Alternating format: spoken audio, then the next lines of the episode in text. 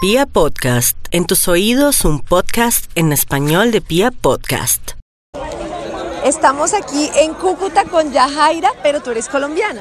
Sí, señor, soy colombiana. ¿Y qué, cómo está el mango? ¿Está sabroso?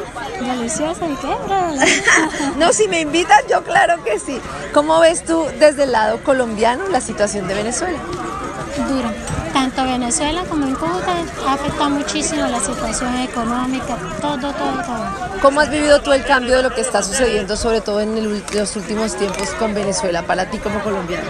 Nos ha afectado muchísimo la economía, la situación económica, el trabajo, todo. Ya Cúcuta no es igual como anteriormente que estaba la frontera. Se vivía tanto de Venezuela como Venezuela de Colombia. Ahora no, la situación se puso pesadísima. Y tú vendes mango y así sostienes a tu familia, Sí.